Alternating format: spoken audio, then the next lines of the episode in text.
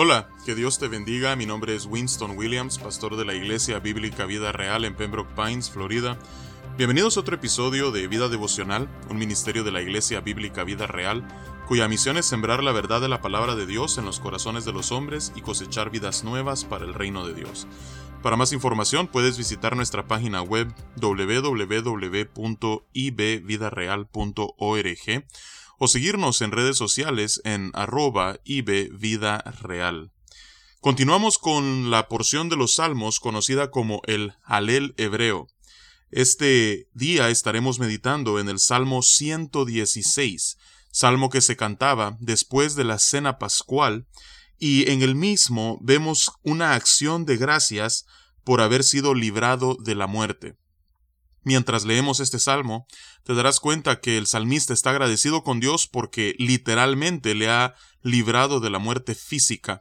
Pero nosotros, sus hijos, que hemos pasado de muerte a vida, que nos ha hecho renacer, que hoy tenemos vida eterna, una vida abundante en Cristo Jesús, hemos experimentado una liberación semejante, lo único que no de la muerte física, aunque quizás tú tengas un testimonio de cómo Dios te ha librado de la muerte física, pero sí todos podemos compartir un testimonio de cómo hemos sido liberados de la muerte espiritual. Así es que vamos a darle lectura a este salmo y luego resaltaremos algunos puntos importantes que vemos en él. Dice la palabra de Dios, Amo a Jehová, pues ha oído mis voz y mis súplicas, porque ha inclinado a mí su oído, por tanto le invocaré en todos mis días. Me rodearon ligaduras de muerte, me encontraron las angustias del Seol. Angustia y dolor había yo hallado. Entonces invoqué el nombre de Jehová, diciendo, Oh Jehová, libra ahora mi alma. Clemente es Jehová y justo. Sí, misericordioso es nuestro Dios. Jehová guarda los sencillos. Estaba yo postrado y me salvó. Vuelve, oh alma mía, a tu reposo, porque Jehová te ha hecho bien pues tú has librado mi alma de la muerte, mis ojos de lágrimas y mis pies de resbalar. Andaré delante de Jehová en la tierra de los vivientes. Creí, por tanto hablé, estando afligido en gran manera, y dije en mi apresuramiento, todo hombre es mentiroso. Vamos a hacer una pausa aquí en el versículo 11. Vemos hasta ahora que el salmista comienza con una declaración de amor a Dios. ¿Y por qué él ama a Dios? Porque Dios ha escuchado sus súplicas. Él escuchó su voz cuando el salmista a él clamaba. Dios había inclinado su oído, así es que él le invocaba en todos sus días.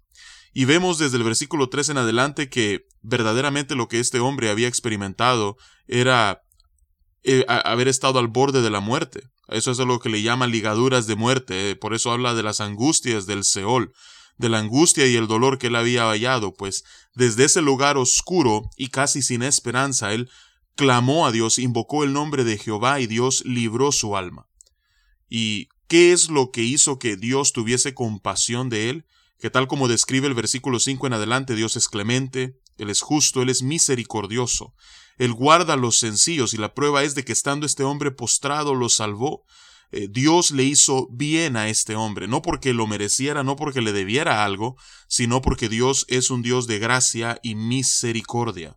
Así es que así es como Dios libró su alma de la muerte y lo preservó en todo momento. Ahora, eh, vemos en el versículo 10 una nota importante, de hecho esto es citado por el apóstol Pablo en la segunda carta a los Corintios capítulo 4 versículo 13. Lo que precede a la oración, lo que precede a elevar una súplica a Dios es la fe. Cada vez que nosotros elevamos una oración a Dios, sea como la que vemos en este salmo o de cualquier otro tipo, estamos ah, diciéndole a Dios, yo creo en ti y creo que tú puedes obrar. Así es que por eso dice el versículo 10, creí, por tanto hablé. Lo que precedió a la oración de este salmista fue su fe en el Señor. Esta oración él la eleva estando en gran aflicción y en su apresuramiento él vio a su alrededor y inmediatamente supo que el único que verdaderamente podía librarle no eran los hombres, sino era Jehová. A partir del versículo 2 en adelante vemos lo que fue la respuesta de este hombre a esta gran liberación que experimentó. Él hace una pregunta. ¿Qué pagaré a Jehová por todos sus beneficios para conmigo?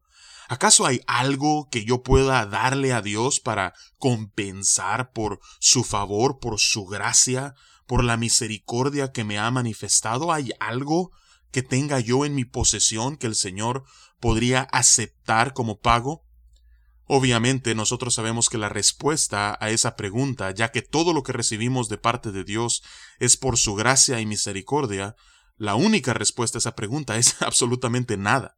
No hay nada que nosotros podamos ofrecerle a Dios que de alguna manera ah, compense lo que Él hace en nuestras vidas.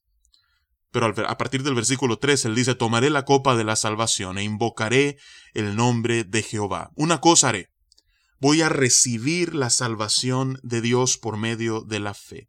Y eso me llevará a una obediencia. Él por eso dice el versículo 14, ahora pagaré mis votos a Jehová delante de todo su pueblo. Estimada es a los ojos de Jehová la muerte de sus santos. Oh Jehová, ciertamente yo soy tu siervo, siervo tuyo soy, hijo de tu sierva, tú has roto mis prisiones. Lo que yo voy a hacer es voy a recibir por fe la salvación que ahora es mía, y como consecuencia de ello obedeceré y alabaré públicamente el nombre de Jehová. Y aunque Dios se pudo haber complacido en haberme llevado con él, porque tal como dice el versículo 15, la muerte de los santos es estimada a los ojos de Jehová, porque significan la unión de los suyos con Él por una eternidad. Aún así, a Dios le plació conservarle a este hombre su vida. Así es que Él responde con fe, con obediencia, cumpliendo cada uno de los votos que seguramente le hizo al Señor, estando en aflicción. Dice el versículo 17, Te ofreceré sacrificio de alabanza e invocaré el nombre de Jehová. Este no es un sacrificio como el que encontramos en el libro de Levítico, no, este es un sacrificio de, tal como dice el versículo 17, de alabanza. Es nuestros labios ofreciéndole a Dios un canto de alabanza, de adoración, y ese es al sacrificio a la que el salmista se refiere, y por eso dice, invocaré el nombre de Jehová. Y nuevamente los versículos 18 y 19 hablan acerca de la obediencia que él le dice al Señor que, en consecuencia de lo que Dios ha hecho en él, él le promete Dice el versículo 18, a Jehová pagaré ahora mis votos delante de todo su pueblo, en los atrios de la casa de Jehová, en medio de ti, oh Jerusalén. Aleluya.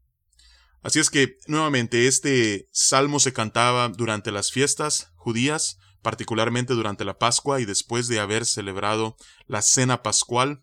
La Pascua miraba hacia atrás, hacia eh, el día en el que Dios había liberado al pueblo de Israel de la esclavitud en Egipto. Así es que este salmo en realidad hablaba acerca de lo que era una realidad nacional. Dios literalmente había librado al pueblo de Israel de la esclavitud y así le había mostrado su clemencia, su misericordia, como él los había guardado y les había hecho bien, pero también eh, muy probablemente lo que había inspirado a este hombre de Dios que escribió ah, bajo la guía del Espíritu Santo fue una experiencia personal experiencia que nosotros hoy podemos identificarnos porque Dios quizás a algunos de nosotros nos ha librado de la muerte, pero no solamente quizás de una experiencia cercana con la muerte, sino lo más importante aún nos ha librado de la muerte espiritual con la que nacimos. Por medio de los méritos de Cristo Jesús y por medio de la fe que Él nos ha dado para creer en Él y en su obra a nuestro favor, en nuestro lugar, moviéndonos al arrepentimiento y a la confesión y declarando que Jesús es nuestro Señor y Salvador. El día en que eso ocurrió, Dios literalmente, para siempre, rompió las ataduras de la muerte eterna que nosotros eh, estábamos condenados a sufrir fuera de su presencia y nos dio una vida nueva, una vida abundante, una vida eterna que comenzamos a vivir desde ese día y la viviremos para siempre. Así es que por eso lo que nosotros debemos hacer es recibir esa salvación, obedecer al Señor y ofrecerle sacrificio de alabanza por su clemencia, por su misericordia y por su regalo de gracia. Así es que mi exhortación en este día para ti es, si ya tú has recibido ese regalo, camina en obediencia a tu Señor y vive para adorarle a Él. Y si tú todavía no has rendido tu vida a, Cristo Jesús como tu Señor y Salvador, hoy es el día de salvación. Así es que esas son mis palabras de ánimo para ti en este día y con el favor del Señor nos volveremos a encontrar mañana. Que Dios te bendiga.